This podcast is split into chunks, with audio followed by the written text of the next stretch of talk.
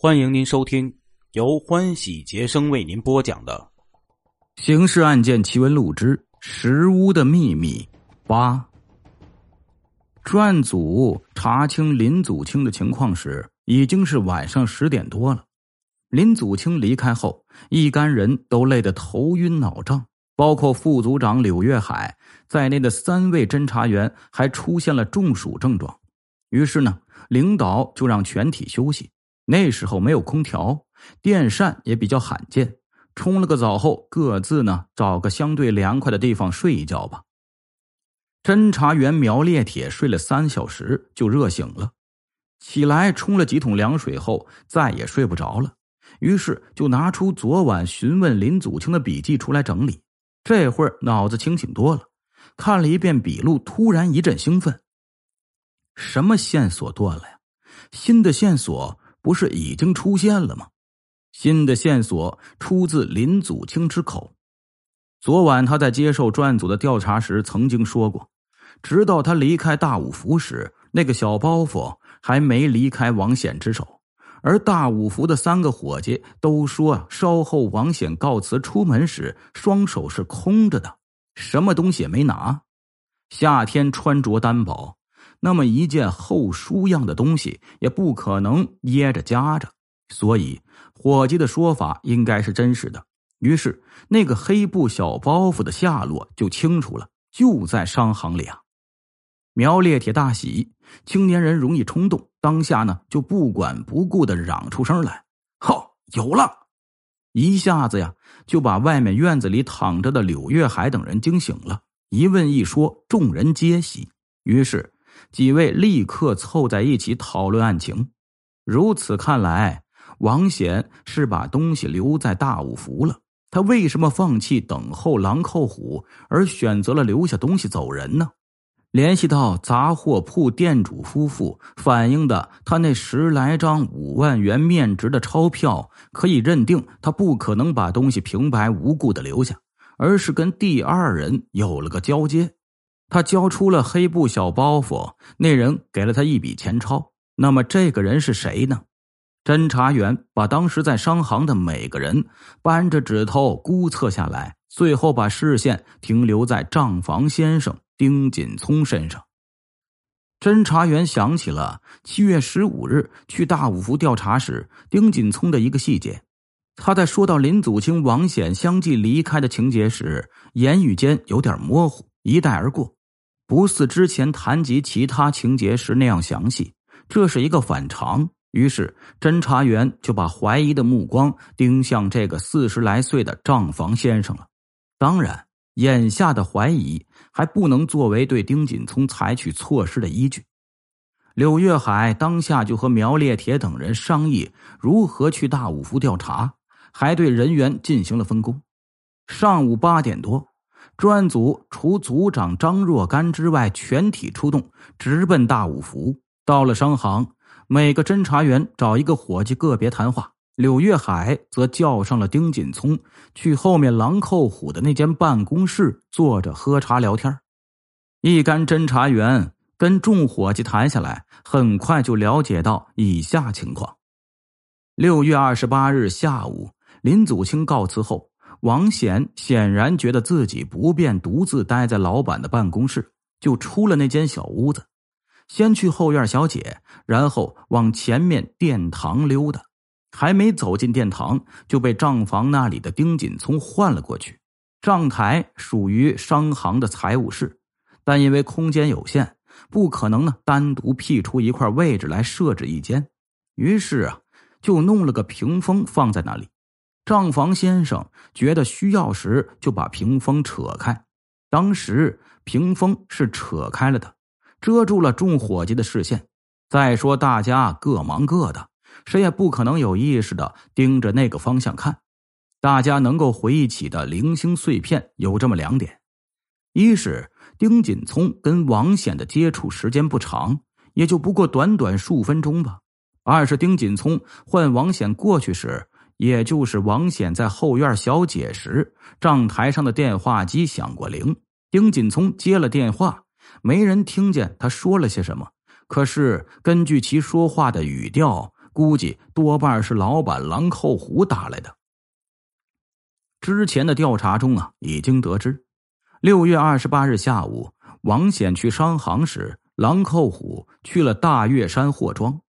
侦查员估计啊，那个电话如果确是狼扣虎打来的话，应该是从大岳山货庄拨出的。于是。柳月海立刻指派侦查员老毕去附近找个电话机，往大岳山货庄去电查询。一会儿啊，老毕去而复返，证实了这一估计。大岳山货庄的董老板说呀，他还记得那天狼口虎是当着他的面往大五福打的电话，接听的是账房丁先生。狼口虎去店呢，其实并无事情。只是问一下，他不在商行时，是否有什么人去店或者去行里找他？这是狼扣虎的习惯。以往他去外面，只要时间待得稍长些，就会打电话回商行询问。在旁边的董老板听见狼扣虎对丁先生说：“他不可能有什么重要事就说是我说的，有事啊可以对你说，由你处理就行了。”然后就把电话挂断了。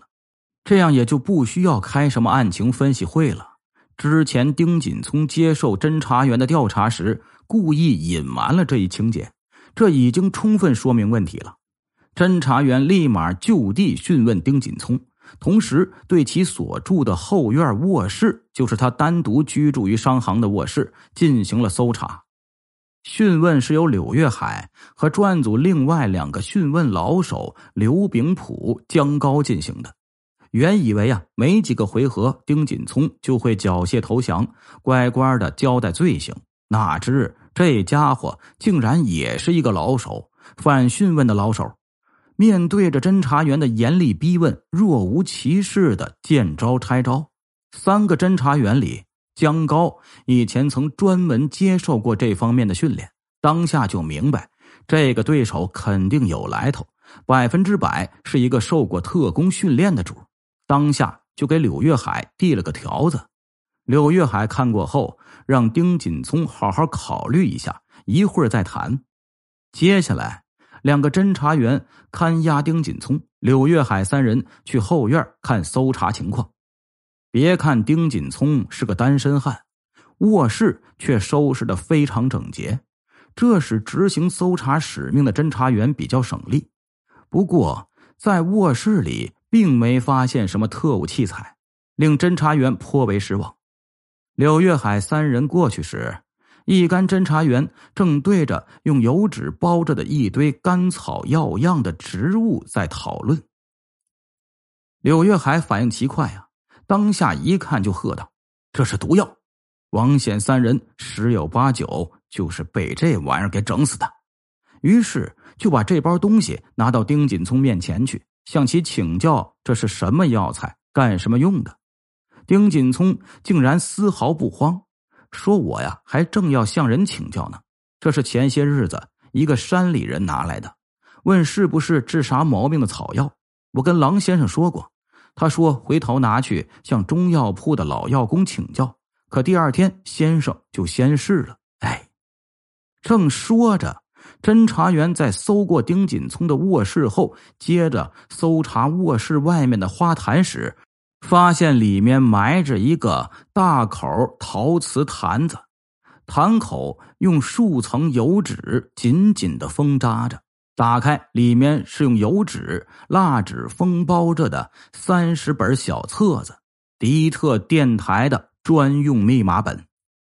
大伙一看那尺寸啊！马上想到王显拿到大五福来的黑羊布包袱，就是这玩意儿了。把密码本拿到丁锦聪面前，这下该招供了吧？不，还是一脸的茫然，说他从来没见过这东西，也不知是啥玩意儿。柳月海说：“算了吧，该给你啊，换个地方去问了。”于是就让侦查员将其铐上，查封了后院。正要把人往外押的时候，发生了戏剧性的一幕。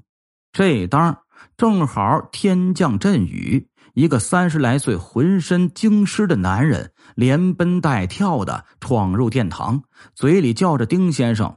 待定睛一看呢，丁锦聪已经被铐上了手铐，正被人压着往外走呢，神色顿变，连连后退，喃喃自语着：“啊啊，走走错了，就要开溜啊！”被侦查员小季一把擒住。再看那丁锦聪，一瞬间脸色殊变，尽管随即佯装正常，但还是没能逃过柳月海那双锐利的眼睛。把丁锦聪和那个闯进来的汉子带进局子后，立刻同时开审。丁锦聪还是一脸的委屈，要么不开口，开口就是向侦查员宣传共产党、人民政府关于不冤枉好人的政策。而另一场审问进行的倒是很顺利，那个名叫孟晨阳的男子有问必答，知无不言，对其身份呢、使命和罪行做了彻底交代。孟晨阳的公开身份是重庆第三区石桥铺高升机修厂的小开，在其复开的这家工厂中干着主管人事的职员工作。隐蔽身份则是国民党国防部保密局潜伏特务。他是一九四七年秋经人介绍秘密参加保密局的，没接受过什么特务训练。任务是收集社会动态，每月发一份津贴。对于孟晨阳来说，这份津贴他不稀罕。他当特务是为了另一目的。他喜好赌博和玩女人，但是经常受到警察、特务袍哥们的敲诈。自从有了特务身份后，说也奇怪，他并没向任何人说起过。可是呢，再也没人敢惹他了。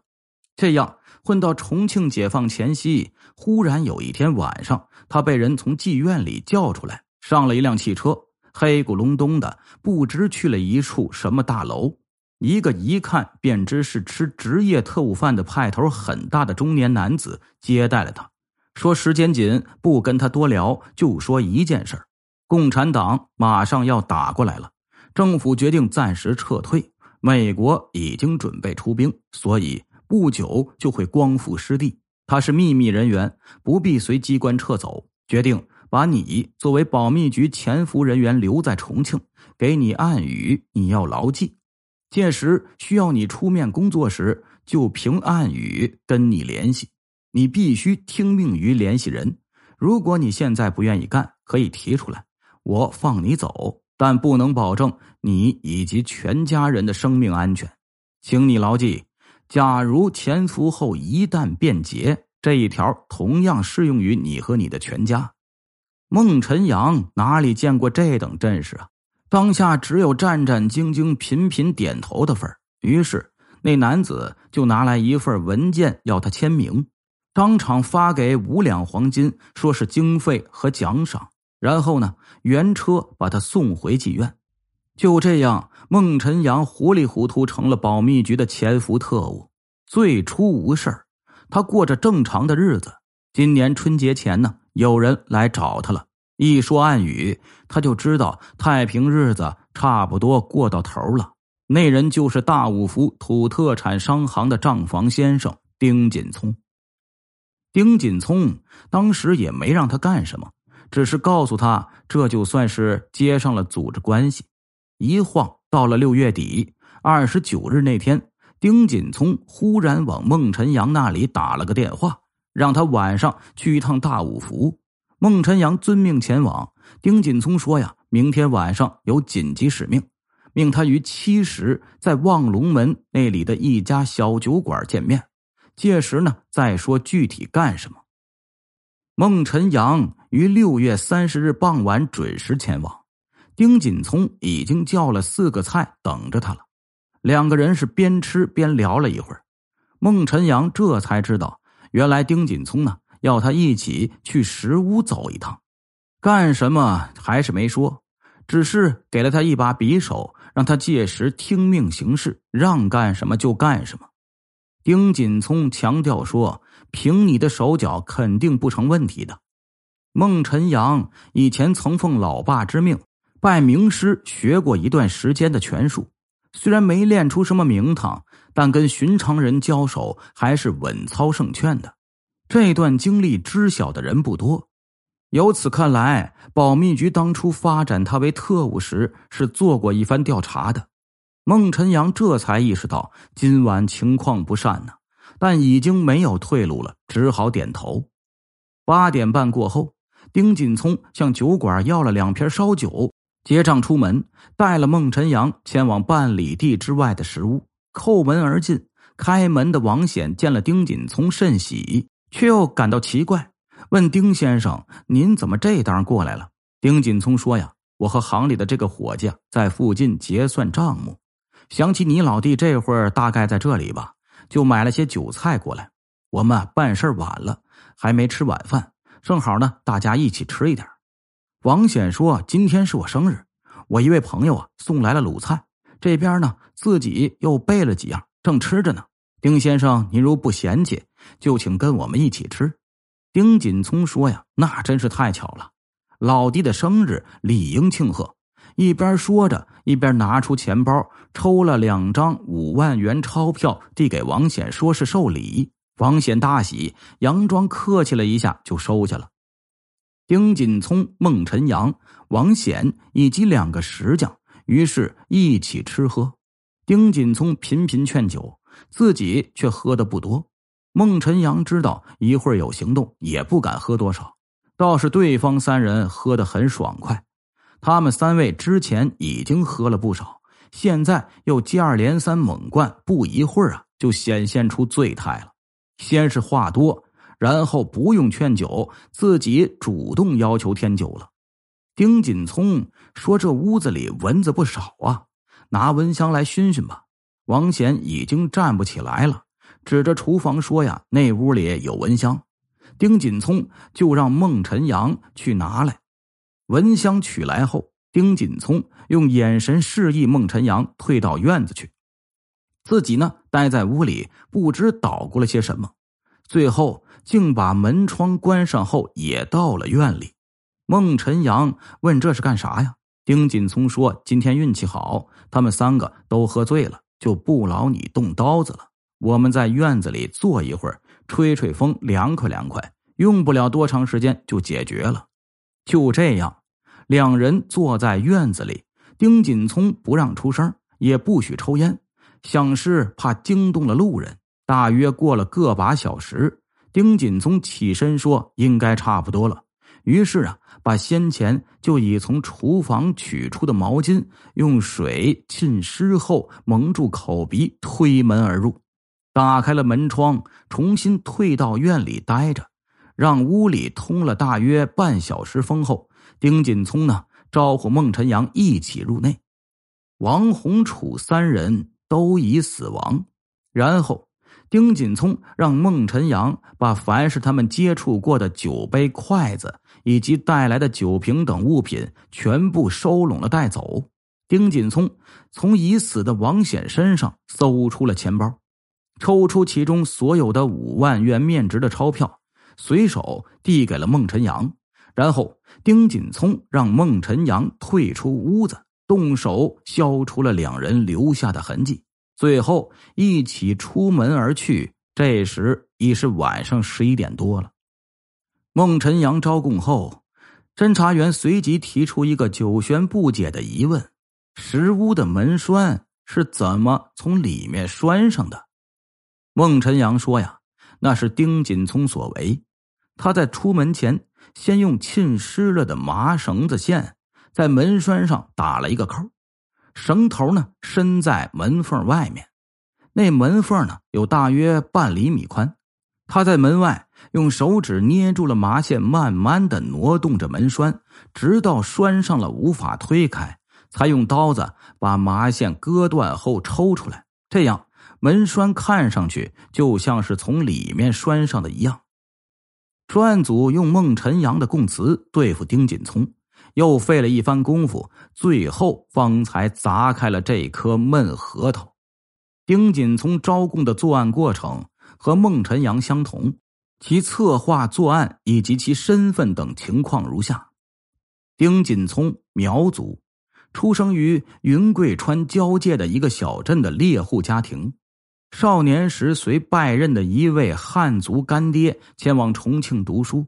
他早在一九四零年就已是国民党军统局的情报特工，接受过正规的特工训练。抗战时呢，还多次被派驻武汉、南京、上海等地执行收集情报的使命。一九四四年因患病退出军统休养。次年抗战胜利，军统局迁往南京，他与军统失去了联系。这时他的病已痊愈，就在大五福谋了份账房先生的工作。两年后。当年军统局的一个上司来重庆办事时，在街头与丁锦聪不期而遇。上司那时呢已是改组为国防部保密局的上校，请丁锦聪吃了顿饭。从此，他就算是重新续上了关系，成了保密局的情报特务。重庆解放前夕，丁锦聪受命潜伏，这时他旧病复发。遂对上司说：“呀，恐怕难以胜任重大使命，只能做些不费力、少费心的零星事儿了。”上峰说：“呀，那你就负责一桩事儿，保管密码本。这使命确实比较简单，但很是重要。倒还真是丁锦聪这样的老特务才胜任。保密局当时在重庆乃至整个四川省布置了相当数量的潜伏电台，这些电台。”都是使用密码通讯的，保密局考虑到必要时有的电台需要更换密码，因此得另行安排专人保管备用密码本。鉴于密码本在潜伏中的重要作用，因此保管密码本的特务必须可靠、老练、稳重。于是就想到了健康状况不佳的老特务丁锦聪。丁锦聪受命后，上峰又给其派了一名助手，就是高升机修厂的小开孟晨阳了。丁锦聪作为一名老情报特务，深知这一使命的重要性。这些密码本一旦丢失或是毁损，不管是否造成间谍组织暴露的后果，按保密局的规定，他也得遭到密裁。而在新政权统治下，一旦被发现，那一样也逃不脱另一种性质的制裁。所以，他得兼顾两者，物色一个安全的地方来隐藏这三十本密码本。正好不久之后呢，郎老板让他帮其处理收回石屋之事，于是他就决定把密码本藏于石屋。他的如意算盘打得很好，那是一幢空房子。